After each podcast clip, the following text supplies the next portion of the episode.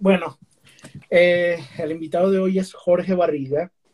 Él es ingeniero industrial, es profesor de matemática, que me sorprendió mucho este, saber esas cosas de ti. Es eh, especialista en finanzas, tiene negocios gastronómicos, tiene una panadería en Morelia, en México, y eh, bueno, hoy nos va a dar muchos tips sobre los errores estos que estamos que comete mucho la gente en, en sus negocios gastronómicos. Em, cuéntame, cuéntame tú. Bueno, muchas gracias por esa, esa introducción, Uma. Este, nuevamente muy contento de estar aquí, de por fin poder estar aquí porque no, no podía conectarme. y sí, vamos a, aquí a ayudarles a, a las personas, sobre todo que tienen negocios gastronómicos, a poder ayudarlos y poder poner sus finanzas un poquito en orden y que esto les ayude a crecer como, como negocio, porque no solo restaurantes, puede ser cualquier negocio gastronómico o incluso varios tips de los que vamos a dar hoy pueden aplicarse a, cualquier negocio. Ah, buenísimo, buenísimo, hermano. Bueno, comienza, hermano, que estoy aquí para anotar, para aprender de ti. Ah, pues muchas gracias. Aquí, pues mira, comienzo con, con lo que es el título, los cinco errores financieros que no debes cometer. Empezamos por esa parte y ya conforme vaya saliendo el tema, ya sé que tengas una pregunta o que alguien también de la, de la audiencia tenga una pregunta, la vamos desglosando. Seguro, yo voy a estar pendiente. Si alguien hace una pregunta, anotarla aquí y después te la, te la hago, no te preocupes. Así que bueno, perfecto. Ok. eso, esos tips. Gracias. el, el primero que yo diría es no considerar los costos fijos. Los costos fijos son todos aquellos gastos que tienes mes con mes, independientemente de si vendes o no vendes. Porque si tú tienes, por ejemplo, 10 empleados y no vendiste un solo dólar en todo el mes, tienes que pagarle a los 10, a los 10 empleados. Entonces, muchas veces esos, esos gastos no lo consideramos y puede ser desde la, el, pagar el agua, los servicios de luz, el wifi, este, te digo, los empleados, los seguros que tengas, todas esas eh, cosas que siempre mes con mes se tienen que, que pagar. Que pagar. Exacto, porque a veces decimos, no, este, ya vendí este, 5 mil dólares este mes, me fue muy bien, pero no has considerado todos esos gastos fijos que tienes que pagar y entonces ya en vez de 5 mil dólares te pueden quedar mil. O lo peor, que si no vendiste nada, dices, bueno, no vendí nada, pero va a llegar el día en que tienes que pagar todo eso y con qué dinero lo vas a pagar. Entonces, es bien importante eso y muchas veces pasa porque sobre todo en los negocios, este, en los negocios de comida, el, dueño trabaja ahí, es el que prepara muchas ocasiones. Entonces, a veces no considera su salario porque él también ocupa un puesto, ya sea que sea el chef o cualquier puesto. Si él es el chef y no considera este, su paga hacia él, al momento en que quiera crecer, no va a haber, no, no consideró ese costo, entonces va a decir, no, si meto a una persona extra no voy a tener para pagarle. Es, muy, muy importante esa parte de considerar tus costos fijos para que en un momento no te, van, no te vayan a llegar como sorpresa y digas, hoy no tenía considerado esto. Perfecto. Entonces ese es el primer error que normalmente conseguimos en, en nuestros negocios gastronómicos. Cuéntame, ¿cuáles, fueron, ¿cuáles son los errores? Me iría por el número dos, no hacer análisis de tus precios. Muchas veces ponemos los precios nada más porque la competencia da el mismo precio que nosotros o porque nosotros queremos dar poquito más barato que la competencia. Y no es así. Hay que hacer un análisis de todos los ingresos, todos los, los gastos que tenemos, cuánto pensamos vender para precisamente considerar ese precio. Porque puede ser muy malo tanto poner un precio bajo, porque eso significa que todo lo que estés vendiendo pues realmente va a ser solo para pagar y también la otra, la parte, eh, también la otra parte, que si tú lo pones muy alto el precio, puede que no vendas porque es un precio bastante alto que la gente no está dispuesto a pagarla. Entonces siempre necesitas hacer un análisis antes de determinar tus precios. Y siempre es buen momento, si tú dices, ¿sabes qué? Yo no hice un análisis cuando empecé, no te preocupes, siempre es un buen momento para empezar de nuevo. Puedes hacerlo, claro, puede traer consecuencias tanto positivas como negativas el hecho de cambiar tus precios, pero de nada sirve que si tú estás dando muy barato y no te está quedando dinero, seguir trabajando así. Entonces tal vez pierdas clientes. ¿Perdón? No, no, sigue, sigue. tal vez puedas perder clientes porque subiste precios, pero ¿de qué servía tener muchos clientes si realmente no estabas ganando nada? Perfecto. Jorge, ¿y cuál es la, la regla exacta para, para, la, para saber cuánto uno puede colocar el precio, las ganancias? O sea, ¿cuál, qué, porcentaje deberíamos de, nosotros eh, colocar en nuestro negocio sobre que, que sea lo mejor para la ganancia? Mira, aquí hay diferentes alternativas porque no, no, nos podemos basar solo en una. Está, por ejemplo, alguna que tú dices, yo quiero ganar cierto porcentaje de todo lo que vendo. O sea, si yo lo vendo en 10 dólares, quiero que me queden a mí 5 dólares. Entonces, hay diferentes ah, estrategias. Si estás, por ejemplo, también en un mercado muy competido, como puede pasar, por ejemplo, en México con los tacos, que es, eh, hay muchos negocios de tacos. Si tú lo pones bastante caro, también puede ser diferente. Entonces, ahí tal vez sí tienes que considerar una estrategia con base a la competencia, pero siempre haciendo un análisis, porque puedes poner un precio eh, con base en la competencia, pero si no hiciste un análisis, puede que estés perdiendo el, dinero, entonces de nada te va a servir eso. Esa es una, la del, la del margen es otra, y también puedes tener una estrategia de, de lanzamiento de precio, que tus precios sean muy baratos para que así la gente te vaya conociendo y ya una vez que te aclientaste, ya puedes subir los precios, ahora sí con un margen puede ser. O, y eso no es contraproducente que tú empieces con un precio bajo y después que lo quieras subir, la gente eh, como que le pegue un poquito de eso. Puede ser contraproducente, pero si tu, si tu producto y el servicio que le das al cliente es bastante bueno, la gente a pesar de que le subas va a seguir ahí. ¿Por qué? Porque en este lugar tienen todo. Digo, no vas a subir, si lo vendías en 5 dólares, no lo vas a vender a 10 dólares. Lo mejor de, de 5 dólares lo subes a 6, a 7. O si esa, esa estrategia puede ser un poquito riesgosa, como lo dices. Puedes hacer algo también que es, es muy parecido, que tú al principio entras con el precio que tú quieres, pero tienes muchas promociones, muchas ofertas. Entonces, a final de cuentas, lo vas a dar a un precio barato, pero la gente va a saber que era porque había promociones. Y una vez ya que te aclientaste, que lograste eso, ya puedes manejar otras promociones o irlas bajando poco a poco que no sean tan espectaculares. A final de cuentas, ahí son estrategias que tú quieras, que tú quieras tomar, cómo te quieres posicionar. Perfecto, perfecto. Jorge, ahí estaban haciendo una pregunta que aquí la anoté. ¿Qué tan seguido hay que hacer ese análisis de, los precios? O sea, eh, ¿cada cuánto tiempo? Bueno, eh, primero lo, tuviste que haber hecho antes de empezar tu negocio, cuando ibas a empezar. Si no lo hiciste, en este momento es bueno hacerlo para que tú sepas cuánto ganas. Una vez ya que lo has establecido, normalmente, no sé si pasa lo mismo en donde tú estás, pero en México cada año sube un porcentaje el, costo de, las materias, sobre todo en la comida. Entonces, por la inflación precisamente es algo natural. Entonces, en ese momento tú replanteas una vez al año es muy, muy bueno hacer este análisis a profundidad otra vez y tú replanteas porque a lo mejor te subieron mucho algunos costos y ya no te conviene darle ese precio. Entonces, tal vez en ese año tú tienes que subir un porcentaje, que tampoco tiene que ser exagerado. Perfecto, perfecto. Entonces, ese sería el segundo, hacer el análisis de los precios. Eh, el tercer error que cometemos normalmente con los negocios. El tercer error sería tener sobre inventario, tener de más.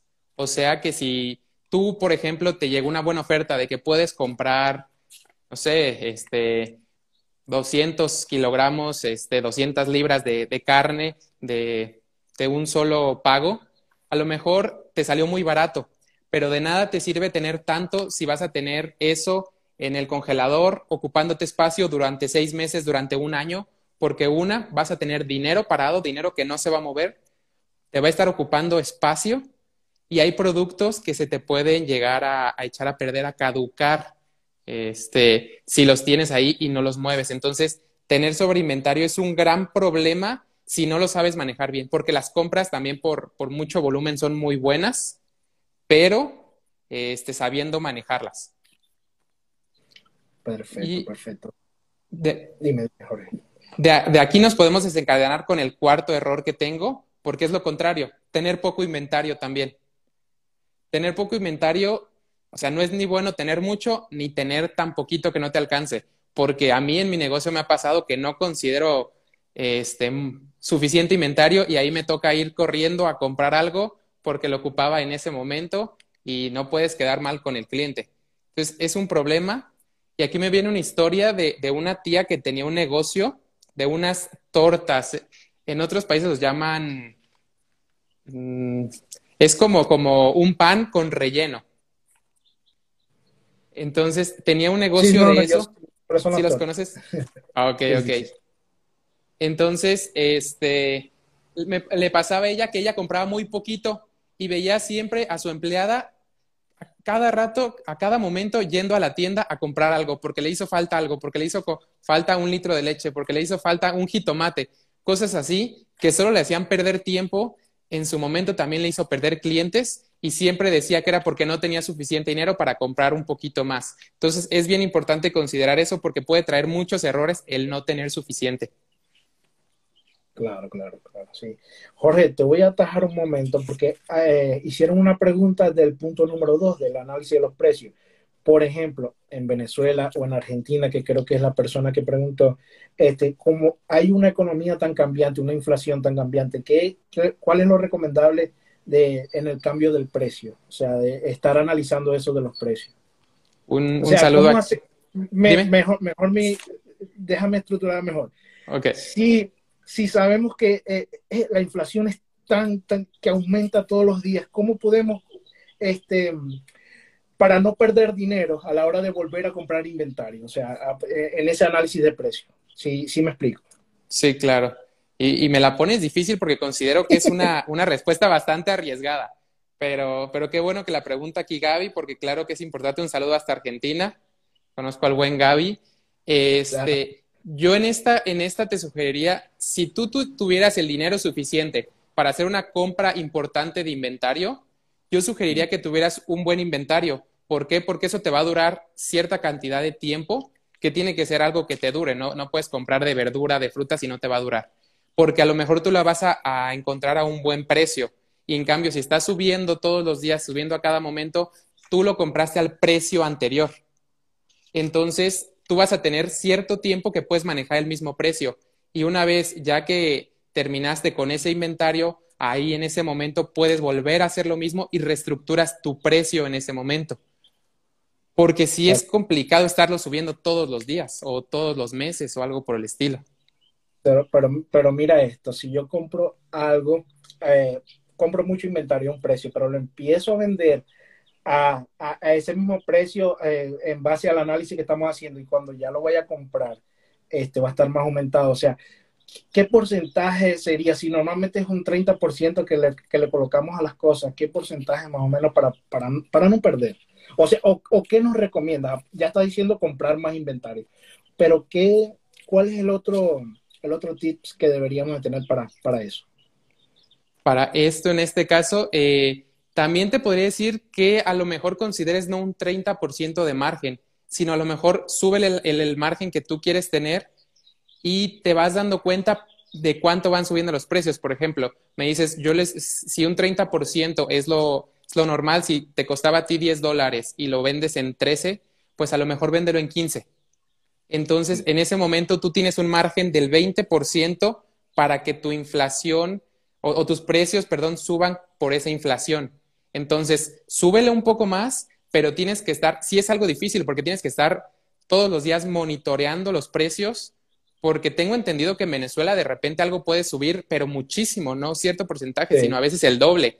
Entonces, sí. es bien difícil en esa parte como para tener una estrategia determinada y a veces si, si te suben el, el 100% del precio no puedes mantener el precio, también te va a tocar subirlo, porque de nada sirve estar trabajando gratis. Perfecto. Yo le voy a dar un tip a Gaby, que está en Argentina, y la gente que está en Venezuela. Comienzan a hacer negocios en línea negocios online y empiezan a ganar en dólares, porque para que no les pase eso. empiezan a hacer videos en YouTube, YouTube les paga por, por, montar videos, por las visualizaciones, eh, comienzan a tener link de afiliados, a, a, mi gente que son chefs, que tienen restaurantes, comiencen también a hacer videos de recetas y, y recomendar los productos que están utilizando, que si el cuchillo, la tabla de picar, cualquier instrumento, y empiecen a ganar dinero por todos lados. Olvídense de los... Eh, de los productos físicos. Dale, Jorge, no te quito. no, no, no, excelente. Ese tip estuvo magnífico porque así ayudas a que se diversifiquen y que no estén solo en, empezando en su restaurante. Correcto, correcto. No, y es que restaurantes pueden sacar este, miles de cosas, con los videos de recetas, con productos también, este, como blogs de recetas, pueden tener patrocinantes, o sea, hay, muchas maneras de cómo hacer dinero sin necesidad de tener un, inventario físico ni, negocio físico, en la parte de los restaurantes también. Entonces tenemos el, vamos con el quinto error, este, Jorge. ¿Cuál sería? El, quinto error aquí no supe cómo llamarlo. Yo lo, yo lo llamé no considerar los gastos hormiga, que son todos esos gastos que tú haces, por ejemplo, de servilletas, de azúcar, de aderezo, de incluso hielos, agua natural, todo eso que tú regalas o que tú das adicional al, al producto. Y si no lo consideras, a final de cuentas, cuando te das cuenta, todo lo que gastaste en un mes de eso es muchísimo, muchísimo dinero. Porque si no consideras esa parte, por ejemplo, hay personas que, vámonos con el café, que al azúcar le ponen mucho, mucho azúcar a su café, o hay personas que si tú regalas pan en tu, en tu restaurante, que comen mucho pan y piden más y piden más, o los aderezos, todo eso que termina siendo un gasto muy fuerte al final del mes. Entonces es bien importante tomar eso, ya sea que lo quieras ver como costo fijo o, que lo puedas variabilizar también a que, a que sepas cuánto te cuesta cada uno. Claro. sí. Entraría como en gasto, en gasto variable, porque en gasto fijo, este, si, como dices tú, si la gente se empieza a comer más pan de la cuenta, los que están llegando esta semana, te puedes quedar sin, hasta sin inventario. Sí. Tienes razón con eso, Jorge. Buenísimos, buenísimos tips. Estoy anotando aquí todo. Jorge, ¿por qué es tan importante conocer las finanzas en tu negocio? Bueno, eh, la razón más fuerte, y yo creo que es la que todos nos viene a la cabeza en este momento, es porque si no conocemos las finanzas de nuestro negocio, podemos quebrar el negocio y nos quedamos sin negocio. Entonces, es bien importante conocer las finanzas porque en un caso extremo fuerte, te puedes quedar sin negocio por no conocer tus finanzas. Entonces, sí es bien importante. Aquí quiero decir una frase que, que me gusta mucho que dice, si no conoces tus números, difícilmente podrás conocer tu negocio. Entonces, es bien importante porque si no, realmente no conoces qué es lo que está pasando. Esa es una de las razones o la razón más fuerte por la que debes de conocer tus finanzas. Pero otra de ellas puede ser porque te están robando tus empleados, porque los mismos clientes eh, te están robando. Pasa en México que a veces vas a un restaurante y al final te, les dices que la cuenta, que cuánto fue, y te dicen, ¿qué comiste? Y ya les dices tú que comiste, pero hay gente que, que pues no es honesta y que sabe que hacen eso, entonces va y come de más y dice que comió menos. Entonces es bien importante conocer eso. Buenísimo. No, y también la gente que toma este como que la finanza del eh, el negocio, la caja chica del negocio como su propia billetera. Ah, también creo que sí, es un error muy común que pasa eso. Jorge, ¿cómo puedo comenzar a tener un control sobre las finanzas entonces de mi negocio? Bueno, aquí supongamos que tú no tienes control, nada, nada de control en tus finanzas. Entonces vamos a empezar por ahí. Lo primero que tendrías que hacer es hacer un inventario de todo lo que tienes. Una vez que tienes tu inventario, ahora sí, empiezas con controlando cuánto gastaste y cuánto vendiste durante el mes, pero tienes que hacerlo diario y en cada momento. O sea, si tú en este momento vas y compras, eh, no sé, un, kilogramo de sal, tienes que anotar aunque te haya costado un dólar, porque al final del mes esos gastos suelen ser significativos. Entonces, todo lo que, eh, todo lo que gastes, perdón, y todo lo que vendas también, hay que anotarlo. Hay que anotarlo y tenerlo bien. Si no está, si alguien de los que nos, nos está viendo no está, o de los que nos va a ver, no está familiarizado con un Excel o con llevar un registro digital, puede hacerlo realmente a la antigua, en una libreta, pero si no se pasa ningún gasto, no va a tener ningún problema por hacerlo. Entonces, sería teniendo todos los gastos luego. Vamos a empezar con, yo son tres análisis, eh, tres estados financieros que yo sugiero que tenga este, todo restaurante, que es el estado de, el balance general, estado de resultados y estado de flujo de efectivo. Esos tres son los que yo sugiero. pueden tener más, para los que ya saben un poco más de esto, claro que pueden meter muchos indicadores, pero con esos tres es más que suficiente para que tú sepas cómo va tu negocio y cómo se... Te puedo... Te, explico así rápidamente cuál es cada uno para los que no lo conozcan. Sí, perfecto. claro, buenísimo. El, el balance general, yo, lo explico así como si fuera la fotografía del negocio. ¿Por qué? Porque es una, una, tabla en la que te dice esto es lo que tengo y esto es lo que debo. Ahí eh, le pones de una parte los activos, que es todo lo que tú tienes. En este caso, por ejemplo, sería todo el equipo que tú tienes, las parrillas, refrigeradores, tu inventario, todo el dinero que tienes. Aquí consideramos todo, todo lo que tú tienes, lo que es tuyo. Así lo consideramos. Y luego en, en el otro lado tenemos este, los pasivos, que es todo lo que tú debes, lo que no es tuyo.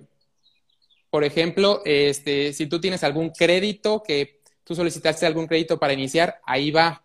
Si, por ejemplo, este, algún, proveedor te dio producto que, que tú se lo pagaras a días, ahí va porque tú debes ese dinero, tú debes eso. Y luego, esas dos cosas, haces la resta del activo menos el pasivo y te tiene que dar, se llama así el capital contable y para no meter términos difíciles, es lo que ya te dio de utilidad el negocio, sea lo que tú ya tienes porque ya ganaste, o lo que tú le metiste también de dinero, porque puede que vayas empezando y que aún no tengas muchas utilidades. Entonces ahí se mete todo el dinero que tú pusiste en un principio para iniciar. Y eso te dice, lo digo que es una fotografía porque tú la ves y dices, ah, ok, mira, tengo esto, pero debo esto, entonces esto es lo que ya tengo yo para mí. Y eso se, se va haciendo Puedes hacerlo mes con mes, cada tres meses. Lo, sugerido es eh, cada año. Buenísimo. Saludos desde Utah. Saludos. Em, Jorge, esto se, se, ve como que la gente lo ve muy complicado llevar los números del negocio. ¿Hay alguna, alguna herramienta o tú eh, te voy a comprometer, tú nos puedes brindar algún Excel, algo donde eh, la gente que nos está viendo y los que nos vayan a seguir viendo, como va a quedar grabado, este, lo puedan obtener, que, les ayude a eso, a llevar los números a...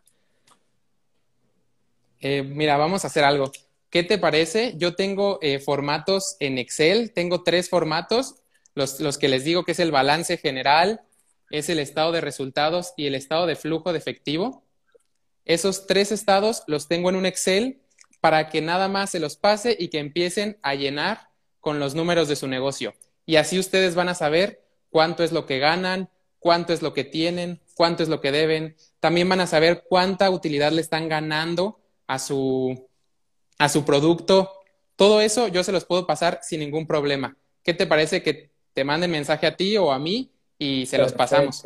Buenísimo, escríbanos al privado, a Jorge o a mí y les enviamos de uno de esos. Jorge me los envía a mí también. eso, eso es el Jorge, vamos a hacer un resumen entonces para los que se están conectando tarde em, sobre los errores. El primero dijimos que eran los costos fijos.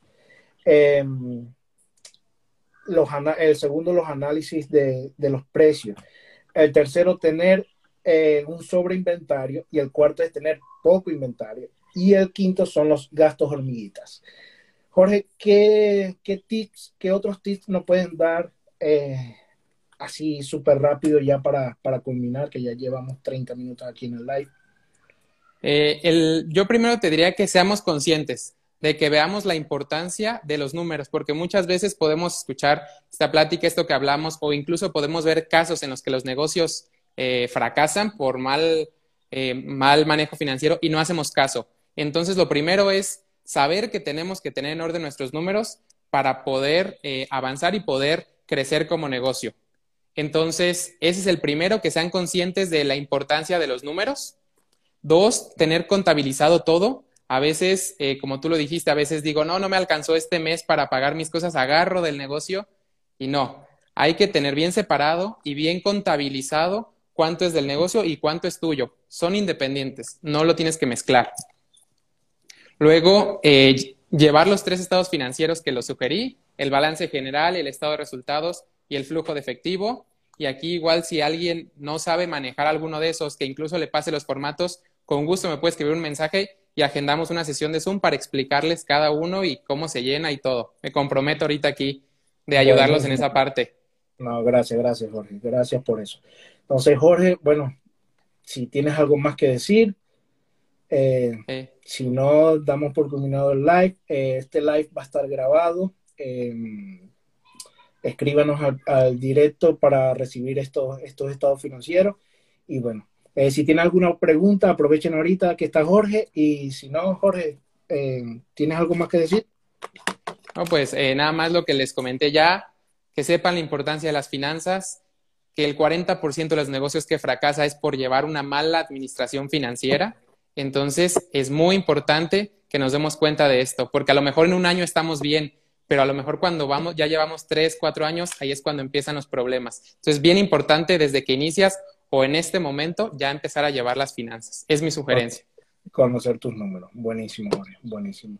Jorge, gracias por tu tiempo. Em, nos estamos hablando, hermano, y cualquier cosa, envíame eh, esos estados financieros y para pasárselo a toda la gente que, que los empieza a pedir.